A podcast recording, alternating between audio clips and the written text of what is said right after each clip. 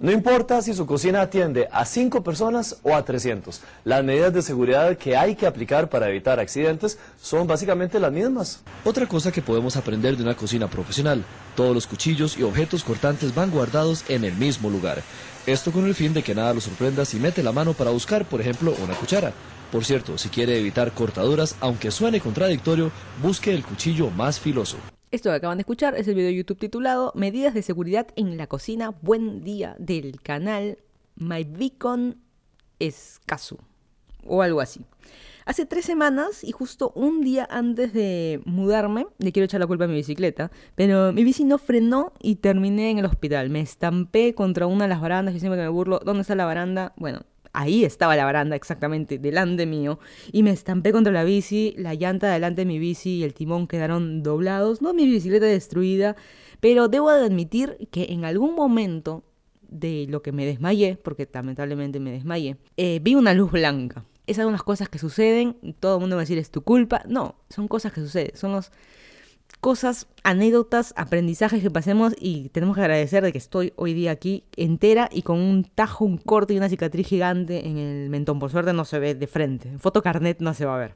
Este es el podcast número 113. Yo soy Arroba que Esta semana vamos a mandar al miércoles a los accidentes. Este podcast lo puedes escuchar en iTunes con la aplicación de podcast si tienes tu dispositivo Apple. Si tienes Android, puedes usar TuneIn, Spotify, Google Podcast o páginas web o aplicaciones de SoundCloud o Encore. Me ubican en todos estos como Lima in Transit, así todo junto. O si no, en mi canal de YouTube llamado Senora Vaca, en el que trato de subir al menos dos videos por semana. Y los domingos, transmisión en vivo de este podcast a las 12 de la tarde, hora Lima, o 1 de la tarde, hora Eastern Time, ya que estoy en Estados Unidos. Son la 1.26 de la tarde, hoy es domingo 17 de marzo 2019. ¿En dónde? En Herdon, Virginia, que es mi nueva casa en la que estoy viviendo. El que no me conoce, yo me mudé de Perú, de Lima, me vine a estudiar una maestría aquí en Estados Unidos, empezó mi viaje, digamos, estando en Miami, y hace tres semanas, creo, ya me mudé aquí a Virginia, vine manejando y ya empecé a trabajar. ¿Por qué me mudé? ¿Por qué Virginia? Por mi trabajo. Fue algo totalmente postulé un trabajo, el que no sabe, estoy trabajando en Amazon, eh, y ellos decidieron que venga a trabajar aquí en las oficinas que ellos tienen aquí, como ellos le llaman, el área metropolitana de Washington, D.C. Así ellos lo denominan, a pesar que D.C. está como a una hora, creo, 40 minutos de, de donde estamos. Pero lo positivo que vivo a 5 minutos de, de, mi trabajo. Y por fin podcast. Han pasado creo tres semanas desde la última vez que hice un podcast. Les dije que iba a hacer una pausa, que me estaba mudando. Y efectivamente, tal cual, he tenido que mudar todas mis cosas. He tenido que, antes que nada, he tenido que buscar casa. He tenido que caerme en la bicicleta, he tenido que este, mudarme, traer todas mis cosas, traer mi carro, qué sé yo, he manejado, he tenido que estar en la casa nueva, comprar muebles para la casa, o el departamento, prácticamente, no casa, el departamento en el que estoy, eh, y, ya, ya por fin ya estoy estabilizada. Este es mi primer fin de semana, digamos, tranquila o estabilizada aquí. Eh, por el tema del golpe o del accidente que tuve, todo este tiempo no he salido a correr, no he salido en bici, no he podido hacer nada. Em, esta es una ciudad que hay mucha gente que anda en bicicleta porque eh, la gente va a trabajar en bici. Ha estado haciendo frío, así que ha habido poquitísima gente, ha estado nevando las semanas anteriores, así que, pero he visto, cuando he estado en auto, he visto buenas ciclovías, así que este está, está, está bueno. He visto varios Goodwill, hay, varios Rosters for Less, hay varias, cosas no tan cerca y lamentablemente aquí en Virginia es el Estados Unidos de verdad. O sea, esta es mi experiencia de estar en un Estados Unidos de verdad. En Miami más allá de la gente, las caras, los colores, como el idioma, como lo quieras denominar, todo está muy relativamente cerca. Hay, hay McDonald's por todos lados. O sea, vamos a poner algo claro. Hay McDonald's por todos lados. O el fast food que quieras. Aquí en Virginia todo es aquisito nomás. ¿Cómo es el aquisito nomás? Tú pones en tu GPS, ah, son 5 minutos, cerca. 5 minutos son 20 kilómetros que tienes que ir avanzando, avanzando. Y a diferencia de Miami, que esta es una zona totalmente plana, en Miami es plano, Virginia tiene subidas, bajadas, curvas que montaña rusa, incluso cuando vas en carro, ya, ya haré algún video cuando esté en, la, en, en, bici, descubrir nuevas ciclovías, descubrir nuevos parques, amiguitos gatos, que espero hayan, me imagino que sí. Así que todas esas cosas ya van a ser más adelante. Lamentablemente ahora trabajo, estoy de 8 a 5 metida en una oficina Eh, esta es mi segunda semana de trabajo que ya terminé. Pero bueno, regresamos al podcast, regresamos un poco a la normalidad, creo yo. Así que esperen un podcast ahora sí eh, todos los domingos. Y como saben, esto lo hago porque me gusta, porque es un hobby y no por temas de plata. Lo aclaro. en mi contrato de Amazon dice que no se puede trabajar en otra cosa. Y este para mí es un hobby. Y lo aclaro solamente eh, por eso. Pero bueno, empecemos este podcast. Eh, hablamos primero un poco de las noticias que han pasado en Lima, luego vamos a hablar un poco de las noticias que han pasado en el mundo y finalmente vamos a hablar de, de accidentes que suceden en la vida, cosas involuntarias que nos suceden a nosotros y puntualmente voy a hablar del accidente que me pasó a mí, de que vi una luz blanca, vi una luz y les voy a contar qué vi. Exactamente, me parece súper gracioso lo que no lo que me pasó no es gracioso, pero eso es eso es eso de que ves la luz que uno queda traumado con el accidente es cierto. Lamentablemente tengo que. Lo he vivido y es eh, cierto. Empezamos con Lima, con el Ay Perú de la semana, que el Ay Perú es, no necesariamente burlémonos de algo, pero algo que causa indignación, no necesariamente risa, pero algo que causa indignación. Y está en noticias en todos lados en Perú el tema del desalojo de ambulantes en Gamarra. Han puesto, han cercado Gamarra Solo están dejando entrar a los trabajadores de, las tiendas. El que no sabe, Gamarra es el emporio comercial, es toda una zona, es toda una avenida, se llama Gamarra porque es la avenida Gamarra, o la calle Gamarra la que está ahí, y hay las tiendas y, demás cosas de textiles y todos los, este, toda la industria textil, digamos, están ahí, no solo en tiendas para el, consumidor final, sino tú, tú, por ejemplo, si tú tienes una empresa y quieres hacer ropa, uniformes para tu empresa, también puedes ir a Gamarra y ahí están los... Eh, costureros, y se me fue el nombre, ¿cómo se diría? A toda esta, esta gente que están ahí. Eh, y te venden al por mayor, venden al por menor, algodón peruano, incluso venden telas, o sea, puedes hacer mandar a hacer tus muebles para tus sillones de tu casa, qué sé yo. Y como siempre eso estaba lleno de ambulantes, el jalador, la amiga pasa adelante, hay colores, o si no la señora que te vende el choclo con queso. Ok, el demoliente, todos esos los han votado y nos los estaban dejando entrar. Esto me suena familiar. Hace varios años se hizo lo mismo, ¿no? No sé si se acuerdan, hace más de 10 años creo yo, más, creo, habían rejas en Gamarra y no se podían entrar tan fácil, pero lo malo es que las avenidas aledañas se convirtieron en un mercado, ¿no? Es la avenida Aviación, ahí la parada, Gamarra estaba limpio, eh, con todos los que están ahí, pero el resto se convirtió y algo así es lo que está pasando hoy en día. Han hecho de nuevo eso. Esto es gracias a, a, a Susel, una de las fiscalizadoras que está eh, adelante, digamos, es la cara de esto. Atrás, obviamente, está el alcalde Forsyth de la Victoria. Y nada, los ambulantes ahora, como les digo, se han movido a la parada, eh, están pidiendo la formalización también. Y la formalización no solo el que no sabe es tener RUC, ¿no? Tener RUC, tener un registro, decir, sí, yo soy legal, entrego boleta. No es solo eso, sino también a los empresarios de adentro, ¿no? Tienen a los costureros de que les pagan por hora o les pagan así informal en cash, en efectivo, y no están en ninguna planilla, no tienen ningún beneficio, no tienen seguro, no tienen nada. Eh, eso también es formalizar, o sea, no es solo para el ambulante, sino también formalizar para los que están, para los que están adentro. Pero la indignación Huelay Perú va por eh, el tema de que los ambulantes se han ofendido porque los hayan votado. Incluso al alcalde los han amenazado de muerte, ya vienen varias semanas amenazadas de muerte al mismo alcalde, a la misma Susel, y eh, hay uno puntualmente que los lo entrevistaron y dijeron, ¿qué quieren? No? Que, nos, que salgamos a robar, no nos dejan trabajar, ¿qué quieren? Que salgamos a robar, que arranchemos mochilas, eso es lo que quieren. Bueno, es sentimientos encontrados, ¿no? Porque si votas al ambulante, el ambulante ahora qué va a hacer? Esa señora que vende el choclo con choclo con queso y su ajicito en su panca, ahora, ¿qué, ¿qué, va a hacer esa señora? Si le están prohibiendo trabajar, ¿no? ¿Tú qué sabes si esa señora tiene los hijos que mandar al colegio y qué sé yo? Por eso siempre digo sentimientos encontrados, pero por otro lado, ok, ay, pobrecita, qué sé yo, pero por otro lado, pero mira, está en informalidad, no paga ningún tipo de impuestos, no paga nada, o sea, no sé, por eso esos sentimientos encontrados. Y esto, esta noticia va a seguir todavía en las siguientes semanas para finalmente ver qué, qué va a pasar con, con todos estos ambulantes en, en los desalojos y, y demás, ¿no? Eh, en Lima, eh, puntualmente para la Universidad Nacional Mayor de San Marcos, eh, hay un chico que sacó el primer puesto en el examen de admisión que Chanconga para medicina incluso, que es Rafael Salas Meléndez, que es un hijo de un policía. Se hizo conocido porque es el hijo de un policía. No que el policía fuera famoso, pero el hecho de que el hijo de un policía pueda ser el, primer puesto que Chancón debe ser, ¿ah? para, o sea, que estudioso qué nerd para pasar el primer puesto, pero bueno, nada, felicitaciones. Justo el otro día estaba leyendo un artículo, no tiene nada que ver, ¿no? Estaba leyendo un artículo que decía de que eh, la gente en tecnología va a llegar al punto, hoy en día sucede, pero más a, futuro, en pocos años, los de tecnología, un programador, digamos, por decir algo, un programador de eh, web services, de Netflix, que qué sé yo, va a ganar muchísima más plata, dos, tres, cuatro, diez veces más que un médico. ¿Por qué? O sea, eh, médico, digamos, el que quieras, el país que quieras. O sea, ¿por qué? Porque el de tecnología tiene que ganar más que un médico, más que un abogado. Más, eh, más el que te salva la vida va a ganar 10 veces menos de que el que te tiene la película lista en Netflix, ¿no? O sea, estoy hablando del que te programa, que te pone todo, te programa la página web de Netflix, ¿no? Y todos los servicios que hay eh, detrás. ¿Por qué? Pero bueno, es así, esperemos que haya más este Incluso algo, algo interesante, no sé si se han dado cuenta de que más está promoviendo de, oye, en Estados Unidos al menos lo veo en los youtubers, el famoso hustle. No, no, no, no necesitas ir a la universidad, no necesitas ir al college, no necesitas hacer nada. Entra en YouTube y ahí aprendes todo. O sea, ese programador que va a ganar 10 veces más que un médico, eh, aprendió todo en YouTube. sí, es fácil.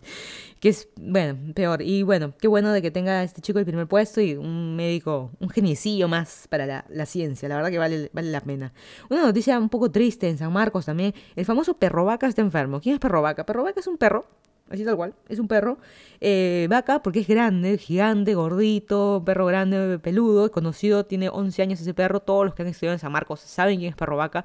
Ya estaba enfermo, lo pusieron en un video que se estaba arrastrando.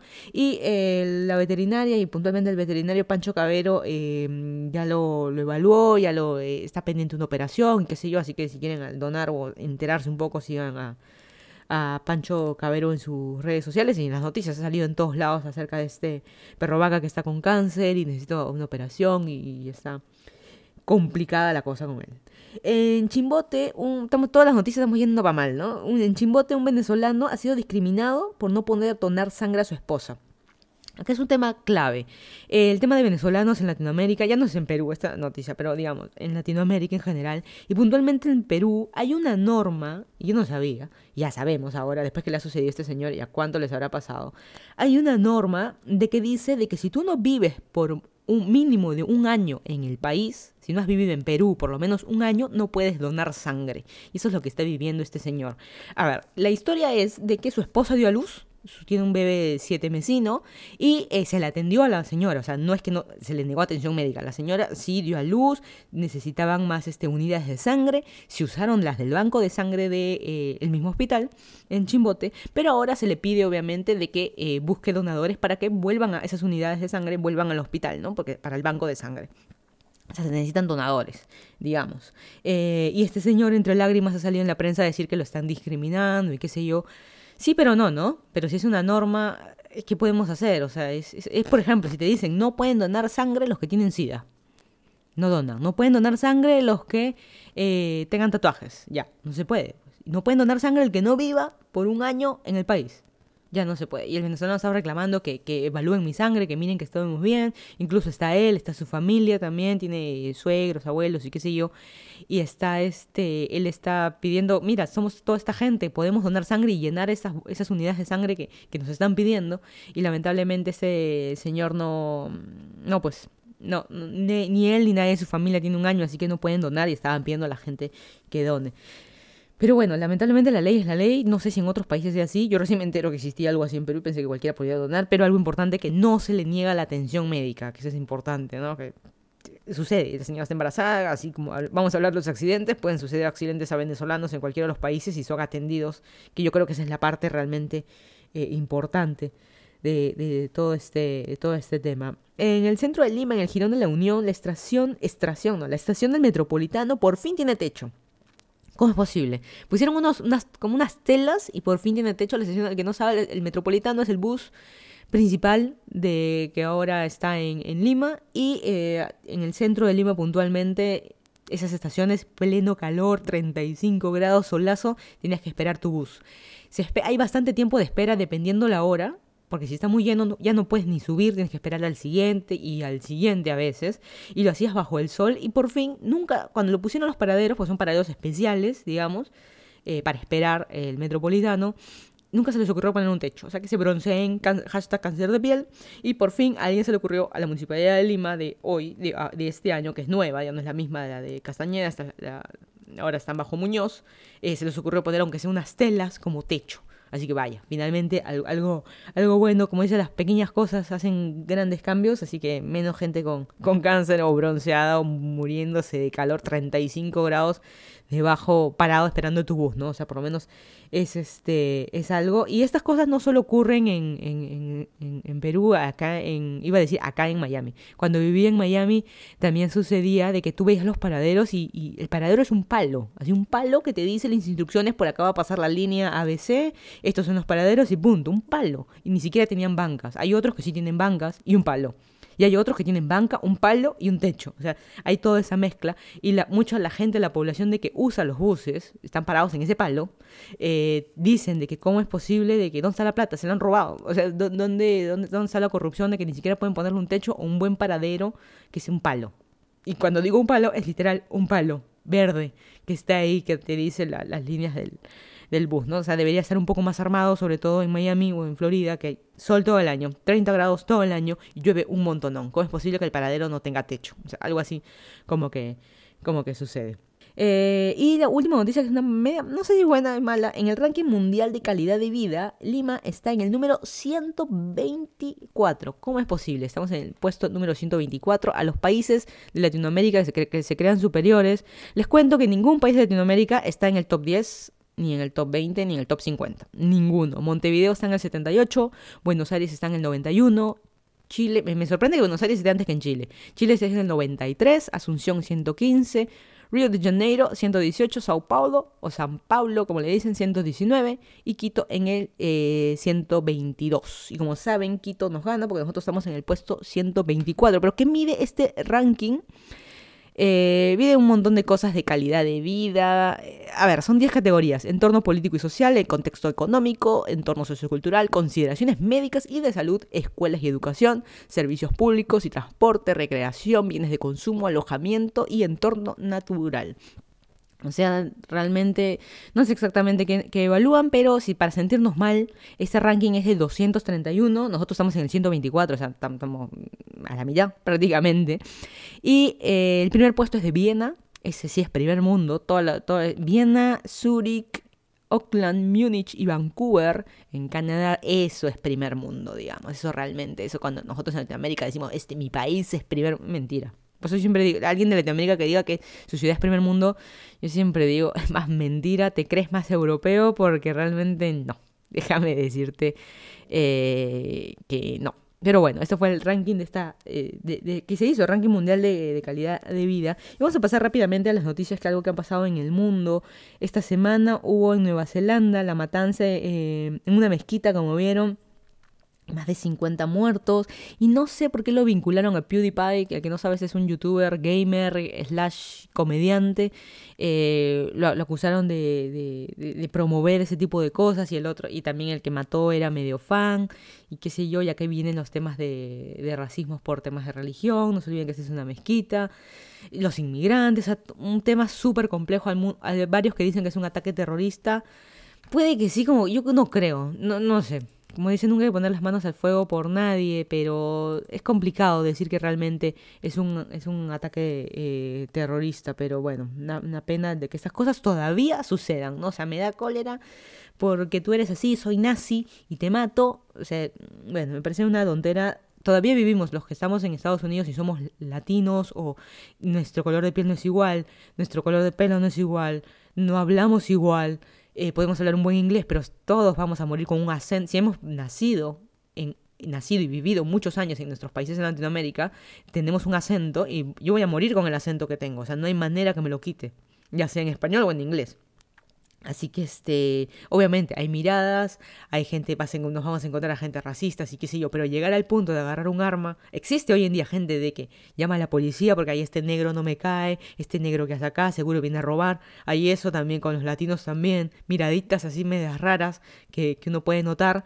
Eh, llegar al punto de agarrar un arma y matar a tanta cantidad de personas por su religión, por lo que sea, la verdad que definitivamente esta, persona tiene un problema en la cabeza, ¿no? Por eso no creo tanto de que sea un ataque terrorista, pero puede ser. Y que los youtubers promuevan eso, PewDiePie no es un santo, yo sé, yo no lo sigo, a mí no me gusta su, yo de repente soy muy vieja para su tipo de comedia, gamer, cosas que hace de tonteras. Él dice, yo no promuevo, pero todos los juegos que hace son de violencia, agarrar armas y matar y hacer gracias de que mira, maté a alguien. Es lo que es también, la industria de los juegos también promueven eso, no es PewDiePie nada más, o él puntualmente, pero bueno, se le mencionó y había un meme por ahí en la, en la me parece en la cuenta o, o lo mencionó este que le iba a matar y finalmente el que, el que mató también transmitió en vivo en Facebook, eh, puso en sus redes sociales lo que iba a hacer en la mezquita, o sea, está, está complicado todo, ¿no? Por eso dicen en Facebook cómo permitieron 20 minutos de transmisión, yo no he visto el video, no promuevo que lo vean, no lo vean porque ah, no pierdan 20 minutos de, de, su tiempo, así que así de fácil, no, no, no, no lo pierdan. Eh, otra noticia para perder tiempo, es así, es de la tía Becky. ¿Qué? El escándalo de la tía Becky. ¿Quién es la tía Becky? ¿Se acuerdan de la serie 3x3? La famosa... Eh, era la tía la que se casó con Jessie, que era la compañera de me estoy acordando del año de la pera, esa serie, ¿no? Eh, no sé cuántos años lleva esa serie que ya dejaron transmitirla, 30 años, 20, no sé. Eh, compañera reportera de Bob Saget, ¿te acuerdan? Que eh, él era el reportero de televisión y ella era la host o la co-host con él. Y la cosa es de que Lori Lock, Locklin, Locklin, nunca me saldrá a pronunciar bien nombres. Yo siempre, la pata de la que cogeo en inglés siempre son los apellidos y los nombres porque es algo, cosas que lees por primera vez, que ahí es donde, donde uno se traba, ¿no? Un poco el, escándalo que ha salido ahora de que ella hace varios, algunos años atrás pagó sobornos para que sus hijas entren a la universidad, a la universidad. Y no solo ella, hay varios famosos, pero el problema con ella, obviamente que es súper conocida, que ha pagado como medio millón de dólares para que sus hijas entren a las universidades, postulen, o sea, entran a la, a la universidad, sean admitidas en la universidad. Y el problema es que ella puede afrontar cárcel por eso, porque es un delito. No, no sé muy bien cómo así recién hoy en día salió eso, pero ahora están saliendo más destapes y hay una lista de gente que ha hecho eso. Varios millonarios han hecho eso, no solo no solo ella, y puntualmente a sus hijas también les influye, no solo porque no sé qué acciones ha tomado la universidad, creo que les ha dicho que ya no van a regresar más a la universidad, pero puntualmente una de sus hijas es youtuber, tanta universidad y es youtuber. Bueno, es este youtuber y em, ella también ha trabajado con Sephora, el que no, los chicos, porque más a mí más me escuchan hombres, Sephora es la marca de maquillaje. Y la cosa es de que Sephora había trabajado con ella una paleta de sombras eh, hecho por ella, recomendado por ella, los colores de ellas, con su nombre, qué sé yo, y Sephora ha dicho, chao, Así de fácil. Te cancelamos todo contrato. Y yo sé que ella como youtuber también tiene otras, este, la hija como youtuber tiene también otros contratos con otras marcas chiquitas y todas la, les han dado la espalda y, lamentablemente ante escándalos así, eh, qué bueno que las marcas estén reaccionando, ¿no? O sea, que no, implica que no están apoyando a gente que hace fraude, que engaña, que paga para estar algo tan, hacer algo tan sencillo, que ingresar a una universidad de donde sea, ya sea desde una San Marcos hasta una FIU, donde estuve yo, no te lo regala nadie, cada uno tiene que hacerlo por sus, por sus propios, este, por sus propios méritos. Y vamos a ver en qué acaba, ¿no? Este escándalo de la de la tía Becky. Esta semana también se cayó Instagram, Facebook, WhatsApp, se cayó todo. Todo el mundo dice qué pasó. No está muy en claro exactamente qué pasó. Facebook lanzó un comunicado diciendo de que eh, alguien se actualizaron mal los servidores y la configuración del no sé qué, no sé qué. Alguien se tropezó con el enchufe. No sé. Y la cosa que se cayó todo. Y curioso, ¿qué vamos a hacer? Pues había muchos chistes que decían ahora los influencers van a tener que pagar su comida. Como que no, no tienen, o botan a la basura la comida porque no tienen para tomarle foto, porque realmente no se la comen. Y como los influencers no pueden poner sus propagandas. Y, fue real, porque al día siguiente, cuando ya se estabilizó, esta fue una caída de muchísimas horas, creo que casi todo el día. Al día siguiente los influencers como loquitos poniendo un mundo, ¿no? No sé si les ha pasado a los influencers que siguen, yo sigo varios influencers. Si normalmente, por, por decir algo, hacían 10 historias al día, un promedio, el día siguiente de la caída pusieron 20, 30 historias poniendo todas las propagandas habidas y por haber. Eh, y es real, es real. Hay gente que vive de, postear, ¿no? O sea, que las marcas les, pagan por simplemente eh, postear. Pero bueno, eso fue lo que sucedió esta semana. Ya todos los servicios se estabilizaron. Y también piensen qué pasa, y puede pasar, qué pasa si en algún momento mañana Instagram dice, ¿sabes qué? Eh, no, este servicio no puede más, colapsó, se cierra. Porque si se dan cuenta, Instagram es un servicio gratuito.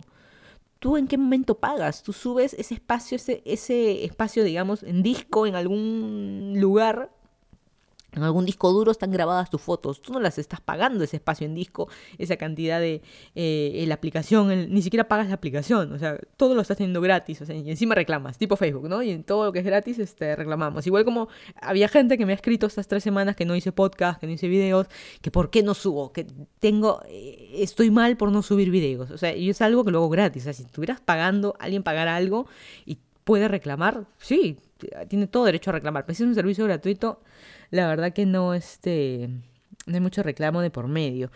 Pero bueno, en Maracaibo, en Venezuela, esta semana se encontró la cabeza de un leopardo que había sido robado de un zoológico. Esta noticia a mí me, causa mucha conmoción, no solo por el tema de que a mí me, yo soy fan de los gatos, no solo por eso, sino el hecho de los animales, ¿no? Eh, y yo odio, odio, odio a la gente que hace el tema de santerías y porque dicen que por un lado, yo sé que la situación en Venezuela está mala, no han tenido luz, ha habido fotos de gente durmiendo en el metro porque no tenían cómo llegar a sus casas, ha habido todo ese tipo de cosas, hay gente muriéndose de hambre, hay gente que en un río han estado sacando agua, estamos hablando de toda Venezuela, en distintas ciudades pasan cosas distintas en Venezuela. Y pero en Maracaibo el tema del leopardo muchos lo acusaron a gente que se estaba muriendo de hambre, entraron al zoológico, se lo robaron, lo cortaron en pedacitos y comamos la carne porque nos estamos muriendo de hambre. No es la realidad, la realidad fue de que Em, el animal fue sacrificado simplemente por algún tipo de, macumba, una santería, una cosa así, que es estupideces, y el presidente de Venezuela incluso cree mucho en esas cosas, y yo que he vivido en Miami, también los cubanos, eh, creen mucho en temas de santería y he visto apoyos enteros tirados en el parque, varios, o sea, una, una bolsa de, en alguno de los blogs los he mostrado, en una bolsa de, de papel tres, cuatro pollos eh, sin cabeza ah, puestos ahí y, no, no, no es santería, eh, mejor dicho, no es que no, mira, tres pollos, o sea, ¿cuánta gente puedes alimentar con tres pollos enteros gorditos y los estás poniendo ahí para alguna brujería, una estupidez, perdón, pero es una, para mí me parece una estupidez, o sea, tanta gente en el África muriéndose de hambre y acá estamos sacrificando un pollo, a mí me parece una tontería, incluso en Perú tenemos también a los chamanes que hacen con los, cuis, que te pasan el cuy por el cuerpo y si se mueres porque tienes alguna, esa es una tontería, o sea, ese cuy deja lo libre, estás haciendo una. A mí me parece una tontera, pero es así. Lamentablemente Maracaibo eh, y el video de la cabeza del leopardo, qué impresionante fue ese fue ver este ese, ese video. Y algo también que me indigna, por eso escogí esta noticia para esta semana, y ha salido a la luz ya hace varios meses, años, poco a poco se está saliendo, así como hay la gente vegetariana, la gente vegana, hay la gente antivacunas. Y sí, voy a tocar este tema porque me, me choca a mí directamente, ahora van a escuchar por qué. En Italia prohibieron a los menores de 6 años ir al colegio si no estás vacunado.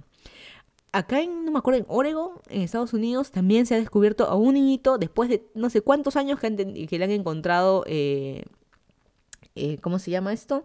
el tétano. O sea, es impresionante de que después de tantos años enfermedades que creíamos olvidadas están resurgiendo porque la gente... A mí no he conocido a nadie que sea antivacuna como para poder conversar y me dé su sustento de por qué no vas a vacunar a tus hijos.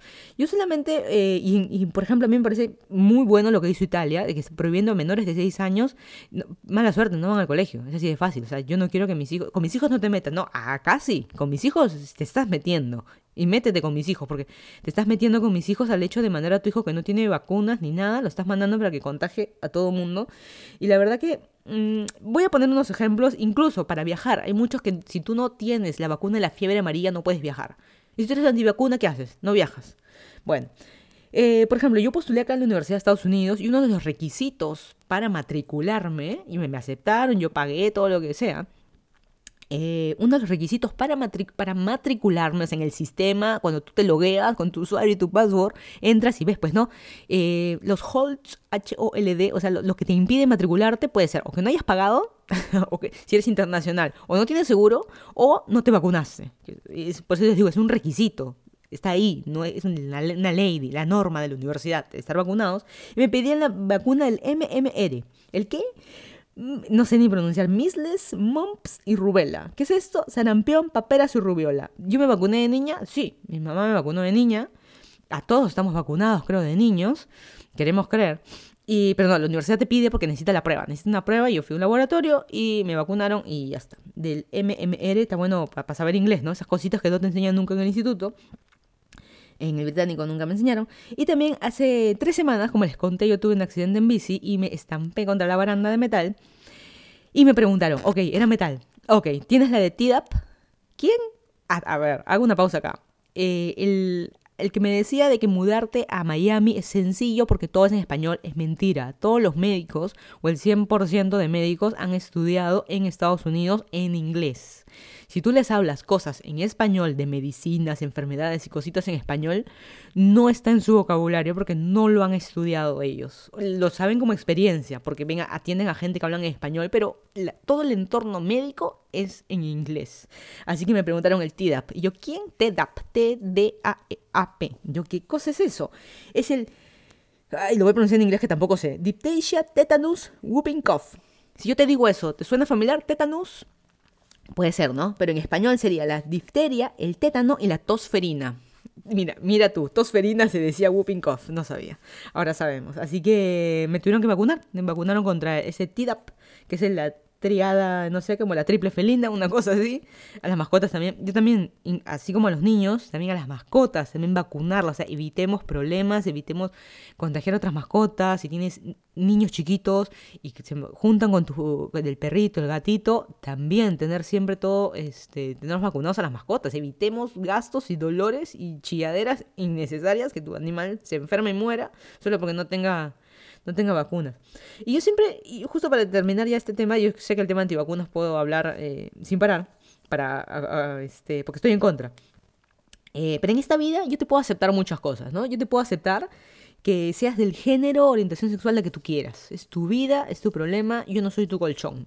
Así como decía mi abuela, que tú eres tu colchón, tú eres su colchón, qué cosa. O sea, cuando uno se metía con algo, ¿no?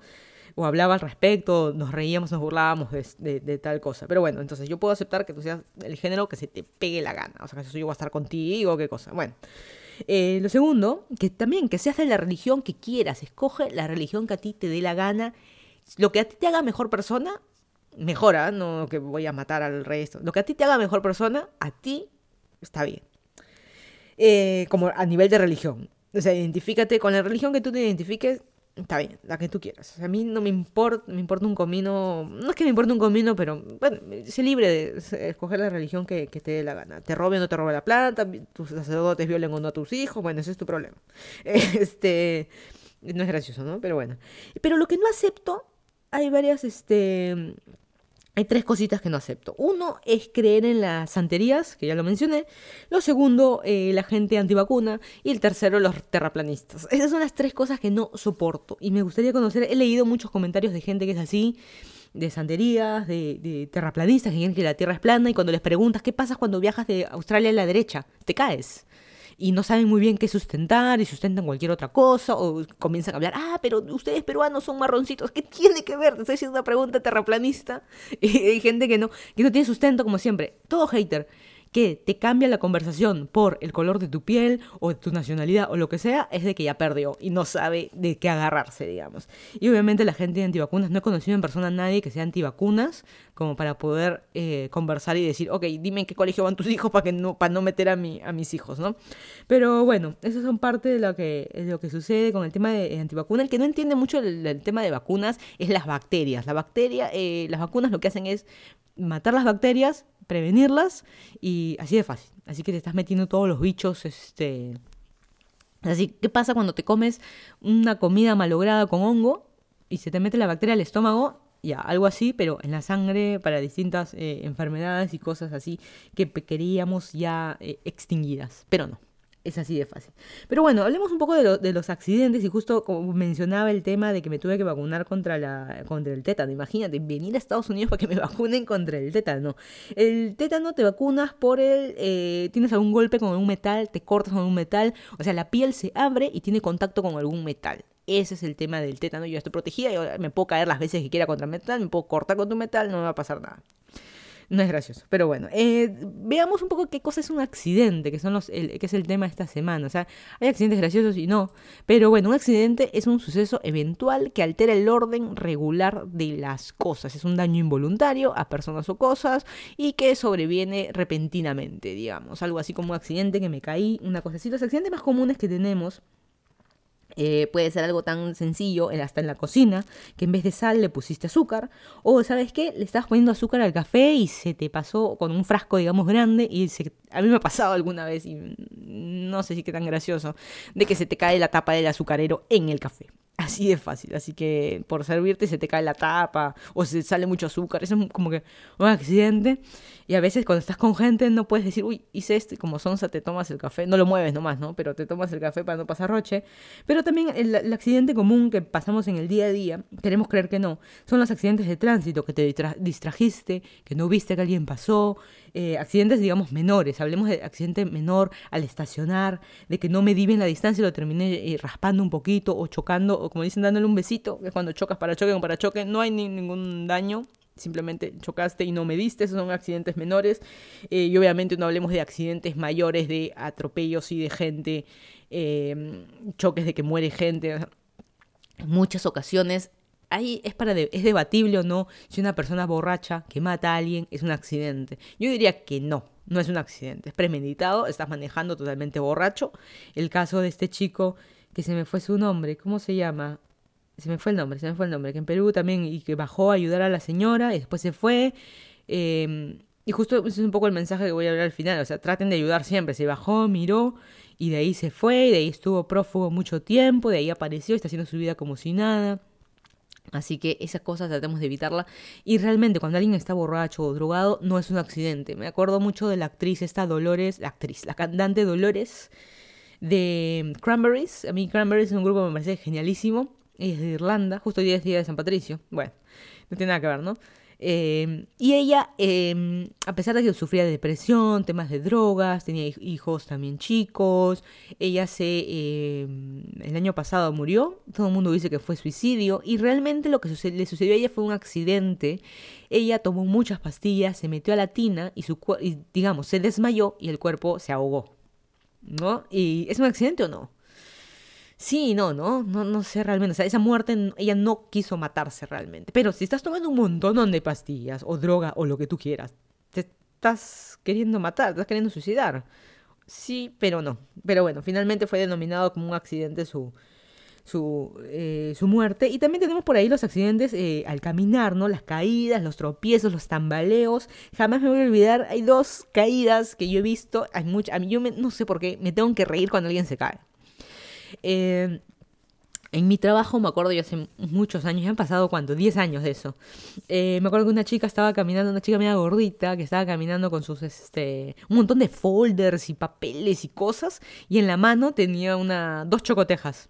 Venía caminando en la escalera y ella se cayó de tal manera, o sea, eso que tienes un ruido y volteas a mirar y ya está en el suelo, ¿no? O sea, como que no la ves, saludó, me acuerdo cuando pasaba, y de ahí se cayó en las escaleras, los papeles tirados por todos lados, sus zapatos tirados, pero ella bien agarrada a la chocoteja o sea, las chocotejas no se cayeron, estaban bien agarradas a su mano, no sé por qué, todos los papeles tirados, y al final daba, todo el mundo nos matamos de la risa, por suerte no le pasó nada. Y lo otro también me acuerdo que estaba en la, yo me estoy riendo de acordarme, pero las chocotejas en la mano, y fue nos hemos reído de ella por semanas, no días, semanas. Eh, siempre acordarnos de, de las chocotejas. Y también otra, me acuerdo que estaba manejando y estaba viendo esta parejita de la mano, todo muy bonito, cruzando la avenida. Yo estaba en semáforo en rojo, me parece, esperando para pasar por mi casa. Y no sé si han visto, en la Molina puntualmente tiene de que esta, cuando son hay en el medio de las pistas para cruzar, hay como un hueco como que de la sequía o el regadí, canal de regadío. Y entonces yo estaba viendo estos, estos chicos que en vez de pasar por la vereda, donde sí está pavimentado, donde debes pasar en una esquina, ellos dijeron pasemos por el jardín, saltemos el regadío. Y aparentemente yo quiero creer que esta chica no vio el regadío y estaba caminando de la mano con el enamorado, el enamorado como que saltó y la chica se hundió. O sea, yo los veía caminando y de la nada la chica desapareció. Y el regadío será pues cuánto, de un metro más o menos. Y la cosa que la chica con los también los zapatos de un costado, yo los veía cuando le echaba la culpa, el enamorado muerto de risa y la chica como diciéndole, ay, ayúdame, mi cartera estaba por un, su cartera estaba por un lado, su zapato, como diciéndole, mi cartera, mis zapatos, y él trataba de juntar sus cosas y se sentó en el suelo y se mataba de risa. Y yo viendo esa escena me maté la risa, así que eso es como que cuando alguien dice un accidente o caída, creo que son las dos cositas que yo siempre me voy a acordar no sé por qué, pero me, da risa la gente que se tropieza caída. No da risa cuando ves a alguien que es... Da, mejor dicho, da risa cuando es alguien que se cae tontamente, ¿no? Resulta algo tonto, pero no da risa cuando ves caerse a un adulto mayor, a un viejo. he visto. Y eh, la verdad que a veces, si yo no voy, yo no estoy más tan adelante, va alguien más adelante y lo ayuda a parar. O sea, eso yo también lo hago y obviamente tenemos que hacerlo todos, ¿no? Ayudar ese tipo de cosas. Y tampoco no es muy divertido los accidentes que pasan de tránsito cuando se atropellan a mascotas. O sea, yo en mi vida he, visto varios, he escuchado, es que es peor, he escuchado varios, este, y he tratado de salvarle la vida a los que he podido. empezando con mi gato. Yo me acuerdo, mi gato cuando yo era niña, yo he tenido mi primer gato cuando tenía 10 años. Y mi gato, ya cuando a medida que se iba haciendo, me duró 12 años, 11, 10, 11 años. Eh, y cuando estaba viejito ya como que no veía bien, ya estaba medio sordito. Y en una de esas lo sacaba yo al parque y se echó en medio de la pista y venía un carro a toda velocidad. Yo cual película he tenido que venir corriendo, agarrarlo y saltar. Y el carro no frenaba. O sea, no seamos esas mierditas de personas también de que a propósito no frenan. El señor debió frenar. Porque el carro, yo salté con el gato, se lo he agarrado del suelo y he saltado y me he caído en el jardín con el hemos cruzado la calle, pues, ¿no? Con el gato abrazada y el carro seguía avanzando a toda velocidad, o sea, también tratemos de ser un poco conscientes y también con niños jugando y todo el asunto. Acá en Miami también he visto, acá en Miami, yo sigo viviendo en Miami, ¿no? En Miami también he visto, hay mucho esos cartelitos de maneja como si tus hijos vivieran aquí. Pero el cartel ya totalmente destrozado, arañado, chocado, le falta un pedazo. O sea, dice mucho realmente esos, esos cartelitos en encontrar en la, en la, en la, calle. Y también hay los accidentes deportivos, ¿no? De, ¿Cuánto hemos visto en la televisión de las maratones, los maratonistas, yo que corro? Eh, gente arrastrándose para llegar a la, a, la, meta, que se están desmayando y tú los ves una gelatina. El famoso sí se puede, ¿no? Sí se puede, te lo metes en la cabeza, eh, todo es posible, todo es en la cabeza, no en el entrenamiento físico, y es mentira. Realmente que el cuerpo no da, no da para más, no, no da eso que te vas arrastrando y solamente para cumplir la meta. Lo correcto sería abandonar la carrera, pero no tengo un los profesionales sobre todo tienen un patrocinio detrás, eh, un, este, algo que cumplir, es su trabajo, es su trabajo, así que está más complejo con ellos, e incluso la gente, los que somos mortales y no somos profesionales ni nada, nos paga y nos corremos por nuestro, porque nos gusta, eh, no esforcemos hasta desmayarnos, a mí también, si me duele la rodilla, paro, eh, camino, si me malogró, ya no voy a hacer el PR, mi mejor tiempo no lo voy a hacer, ni lo voy a cumplir, pero y, y ese es lo malo. Y a veces no, tan, no nos importa eh, tanto. Y llegamos a los accidentes en bicicleta. Yo me he caído mil veces. El que no sabe, yo también, aparte de correr, aparte de andar en bici, también patino. Y en patines también me he caído mil veces. Tengo la suerte, los eh, accidentes en patines también son feitos porque vienes a veces a toda velocidad y quieres saltar algo. Y qué sé yo, hace más de 10 años, yo que soy vieja, hace más de 10, 20 años creo que no salto nada porque se me rompe la cadera. Y por tengo la suerte de que en, todo el tiempo que estuve patinando en Key Biscayne, en Miami, que es mi sitio favorito para patinar, jamás me he caído. Casi tambaleado, sí pero caído, raspado, no. Pero en Lima sí, mil veces me raspó la pierna, y pero por suerte nunca nada grave. Una vez como que me atropellé. Quiero decir que sí, pero no. Sí, me atropellaron porque yo venía de frente y un carro volteó. Y cuando tú volteas a la derecha y viene alguien, ya sea caminando en patines en bici, y crees que lo puedes adelantar, es mentira, no lo puedes adelantar. Y como que me, me chocó, me hizo frenar feo. Así que este, eso es lo más cercano. Y en bici sí, me ha pasado de que estaba manejando y con el espejo del auto me tocan el timón y yo salgo volando, porque depende de la velocidad. Pero si alguien te toca el timón, eh, sales volando. Incluso este, de chica también, con mi hermano, que también que andábamos en bici mucho de, chicos, o me empujaba o me ponía algo en la llanta, o sea, eso como gracioso, no es gracioso. Eh, ese tipo de cosas también he vivido. Pero puntualmente, eh, algo que me pasó justo un día antes de mudarme aquí a Virginia, donde estoy viviendo hoy en día, em, era mi último día sola antes de, eh, porque mi familia iba a llegar. Era mi último día sola. Yo dije, esta es mi única oportunidad que tengo para hacer algo que no hacía nada antes, no he hecho nunca, digamos, en Miami. Yo lo que quería hacer era ir en bicicleta desde mi casa. Yo vivía en Westchester ir hacia Miami Beach. En auto será un promedio de 40 minutos. En bici es algo de dos horas, por lo menos. Así que yo dije, no me voy a tomar dos horas de mi vida para eh, manejar hasta allá. Así que lo que voy a hacer, mi primer paso, yo quería grabar un video allá y el hecho de llegar hasta Miami Beach en bicicleta, algo que siempre quise hacer desde que llegué, yo dije, hagámoslo hoy. Mala idea, ¿no? Pero uh, sucedieron dos cosas interesantes que en el camino como que... Yo no creo mucho en el tema de las señales, ni serendipities, ni cosas así, pero esas dos cosas como que determinaron eh, quién sabe, la decisión, ¿no? Siempre la vida estás árbol de decisiones, ¿no? A o B, camino A, camino B, puerta 1, puerta 2, una cosa así. Siempre lo menciono yo así, eh, tema de árbol de, de decisiones. Y lo primero que sucedió es que se me fue el tren. Yo dije, voy en tren una parte, porque es una tontera andar en bici dos horas, no tanto, ¿ah? pero bueno, dos horas, se me va a ir el sol. Lo ideal también es grabar este en pleno día, plena eh, en la tarde, que hay mucha gente. Esa es la gracia también, de no, no sirve de nada grabar una calle que está totalmente vacía. No, en Miami la cantidad de personajes que pueden haber también es divertido en Miami Beach. Así que lo primero que me pasó fue que se me fue el tren. Llegué a la estación y veía el tren pasando. Yo dije, el siguiente tren va a ser en 30 minutos. ¿Me voy a sentar ahí a 30 minutos? No, voy avanzando en bici. Bueno, ahí fue mi primer error. Tuve la decisión de tomar, ¿sabes qué? Mm, espero 30 minutos el tren o ya, ¿sabes qué? Ya no hago el video. Esa fue la primera. Me subí en una segunda. Estaba en la US One, en esa ciclovía de la US One, debajo del tren. Y estaba, cami estaba caminando, estaba en la bici y apareció un gatito que estaba tirado, así en plena ciclovía, estaba tirado. ¿Quién me lo habrá mandado? No sé, estaba tirado ahí. Y yo juraba que estaba muerto, porque se veía una calavera y le silbé al gato y se movió la cabeza.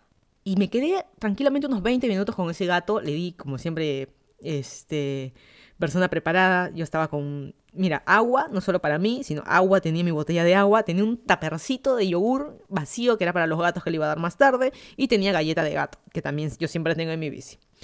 Y le di comida al gato, no quería tomar agua, así que les mojé las galletas y ahora están unos 20 minutos. Incluso estaba en el sol, le dije, lo voy a mover para la sombra y no se dejaba y estuve un rato y la gente pasaba, ay, qué bonito, alguien ayudando, ay, qué bonito, un gatito, pero ayuda, pues haz algo. Y yo tenía las dos decisiones, o mejor dicho, la decisión, árbol de decisiones, a ver, otra vez. ¿Sabes qué? No hago el video o eh, mejor dicho, no hago el video y me quedo ayudando a este gato, lo llevo a mi casa o, veo algún tipo de este, veterinaria que, que ayude, que, que sea non-profit, ¿no? Eh, Miami Animal Services, por ejemplo, al que no sabe, ellos también te ayudan con mascotas recogidas de la calle, que si no los matan, después o sea, los, los, arreglan, iba a decir, los, este, los curan y los ponen en, yo lo puedo pagar, no hay ningún problema. Y este, si fuera el caso, ¿no? Si no, si no te permiten pagar, bueno, haz, hago una donación. Y los ponen en adopción y qué sé yo y yo dije, no, le voy a dejar su comida y voy a dejar ese gato ahí. Y a la vuelta del video me voy a eh, encargar de este gato. Error número dos. Ese fue. Y lo tengo grabado, me acuerdo. Está en este. Estas dos cosas que estoy contando las tengo grabadas porque estaba grabando, estaba haciendo un video y estaba grabando todo el, el proceso de esto. Y la cosa es de que, un poco para resumir, en la entrada de Miami Beach hay una parte que está saliendo de Brickell, llegas hacia Miami Beach, está el causeway donde tú ves a todos los barcos y todo eso. Ya antes de eso hay como una bajadita y yo dije, voy a meterme, no me voy a meter por el lado de la pista porque me parece peligroso, ya hoy en día me parece peligroso, ahora no sé si tanto. Eh, vamos a meternos por el lado de peatonal y había un puente que cruzar. Y ese puente mi bicicleta no frenó no frenó, y lo quiero decir, no frenó, tenía la opción de bajar la pierna y dije, se me va a salir la rodilla, porque estaba toda velocidad, dije, si hago esto se me va a salir la rodilla, porque la rodilla que yo siempre bajo es la izquierda y justo es la operada.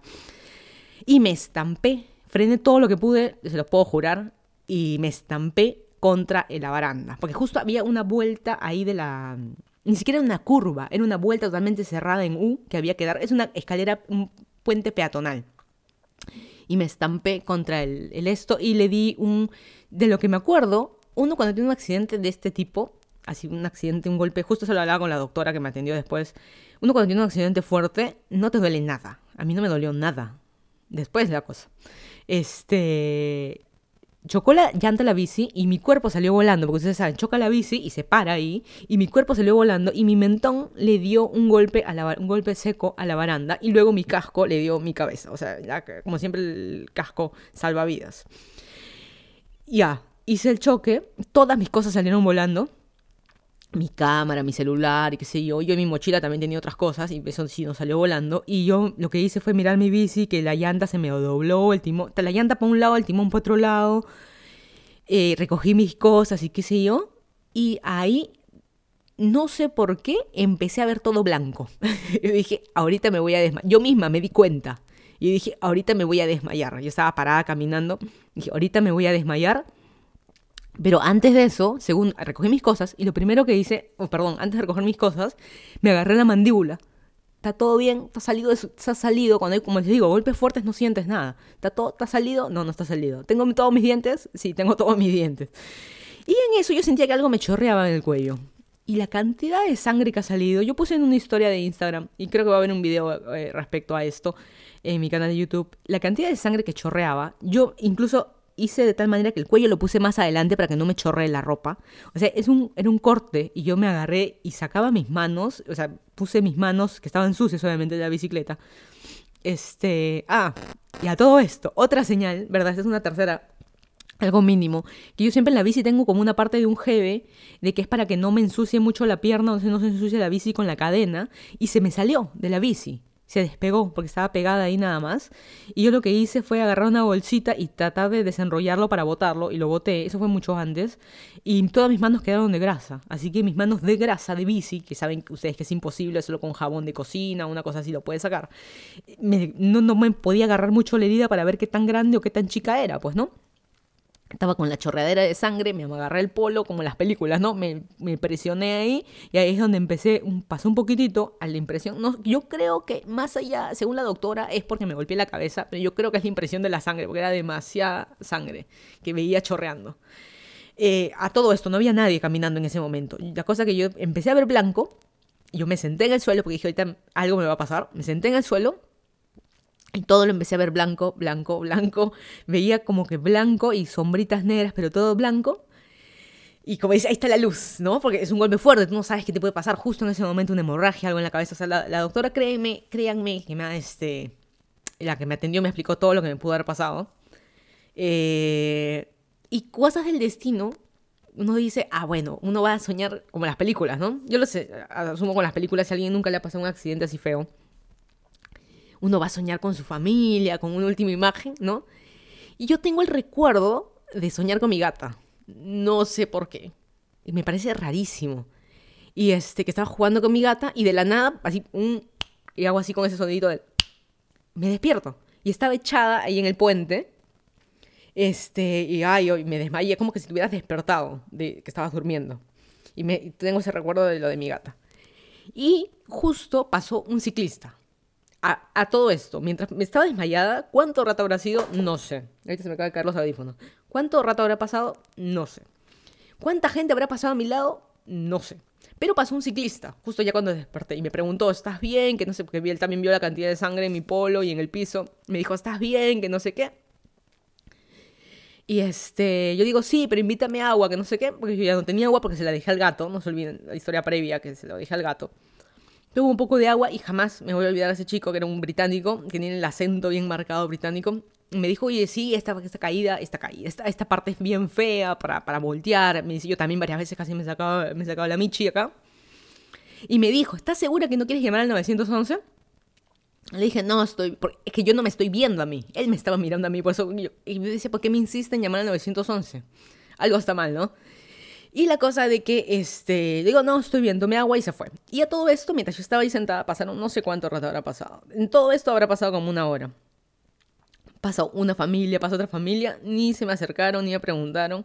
Eso es lo malo de los indigentes en, Estados Unidos en general, de que tú no sabes si a quien estás ayudando es un indigente que está, o alguien que tiene un accidente de verdad o alguien que está drogado. Ese es, yo creo que uno de los, de los problemas de que, que, llegan a Estados Unidos, ¿no? Que la gente no identifica. Y estas dos familias que pasaron eran, este, ¿cómo se llama? Era eh, turistas. Pues estaban con sus cámaras y cosas, yo lo estaba mirando. Y me miraban a mí, pues estaba con toda la pierna llena de, tierra, del polvo. Tú me veías y parecía un indigente.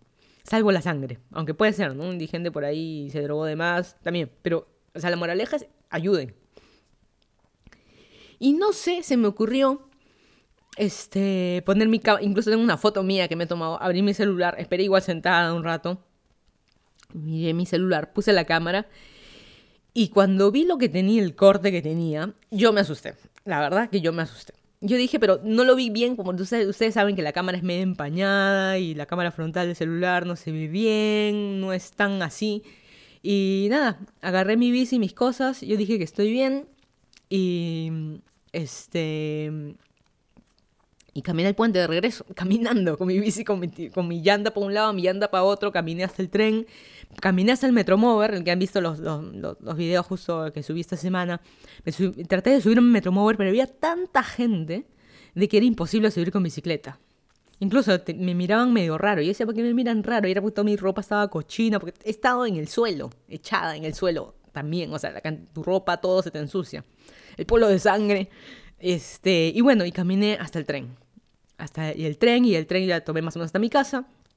Y luego, así como estaba, mi responsabilidad, manejé hasta mi, hasta mi casa.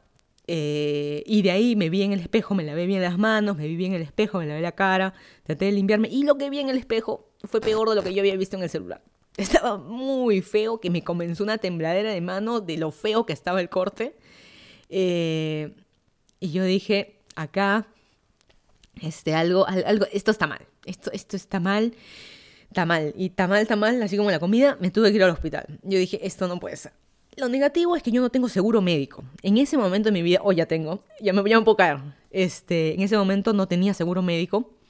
Los hospitales no te pueden negar la atención, pero el problema es la factura que te va a llegar después. Eso, eso voy a hacer un video, siempre digo eso, ¿no? Pero voy a hacer un video respecto a eso de las facturas que te llegan después para que tengan una idea. Solo para que ustedes tengan una idea. A mí me hicieron un examen de rodilla el año pasado yo por seguro pagué creo que 50 dólares. Pero si sin seguro me hubiera salido algo de mil o dos mil dólares. O sea, son cantidades... Pues hay toda una industria de seguros y la medicina que en Estados Unidos, pero pues, sucede en todos lados. En Perú también es lo mismo. Te sacas unos rayos X y a ti, me acuerdo que me costaba 2 soles 50.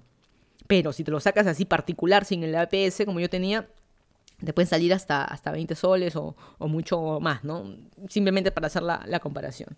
Pero bueno, no quiero hacer, que hacerla larga, luego estar en el hospital y finalmente me hicieron 5 puntos y me pusieron goma, goma de piel, me hicieron 5 puntos y hoy en día tengo un tajo y estuve todas estas semanas, he estado sin poder estar al sol, sin poder estar, este, andar en bici, sin poder correr, porque obviamente el sudor es una herida, es una cicatriz grande, importante, no he podido comer bien, no he podido abrir la boca bien. Y lo más importante, este, creo yo, es de que no podía, no, podía, no pude dormir los dos primeros días del choque. O sea, acá cerraba los ojos y, este, mi imagen era yo chocando otra vez. O sea, es, por eso digo, los que sufren de, de accidentes de verdad o traumas de lo que sea, qué raro, o sea, es, es, cierto, es cierto todo eso de que te, todo eso que te sucede. Y no sé, del choque, y ahora incluso hoy en día, cada vez que me acuerdo del corte como era, veo fotos porque las tengo, me tomé fotos en el celular y qué sé yo. Como que me da una tembladera. O cada vez que me acuerdo de algo, me justo les comentaba que me vi en el espejo y me tembló la mano. Algo así me sucede hoy en día. Es rarísimo. Por eso la gente eh, que tiene accidentes de verdad y traumas de verdad, o sea, serios de verdad, por eso eh, sufren un, un montón eso. Como en las películas, ¿no? Que no puedes dormir, que solo tienes pesadillas de eso. O que realmente no este no puedes este, estar este, sin ir al psicólogo, o necesitas ir al psicólogo, o los traumas quedan para siempre, qué sé yo. Y ahora le doy la verdad. La verdad que es este, totalmente, totalmente cierto. Pero bueno, la moraleja de, esta, de este tema de accidentes que no son divertidos, como hemos visto, por más que me ría, hay muchos que no son divertidos, que siempre tratemos de ayudar, y yo creo que finalmente esa es la moraleja. Ver de que yo vi pasar a gente que no me ayudaba, eso creo que fue lo que lo dejó menos divertido de lo que debería ser. O lo saludable que debería ser. O sea, la moraleja es siempre que veamos algo como esto, ayudemos. O sea, está bien, necesitas que llame al hospital o necesitas llamar a algún lado, bomberos o lo que sea.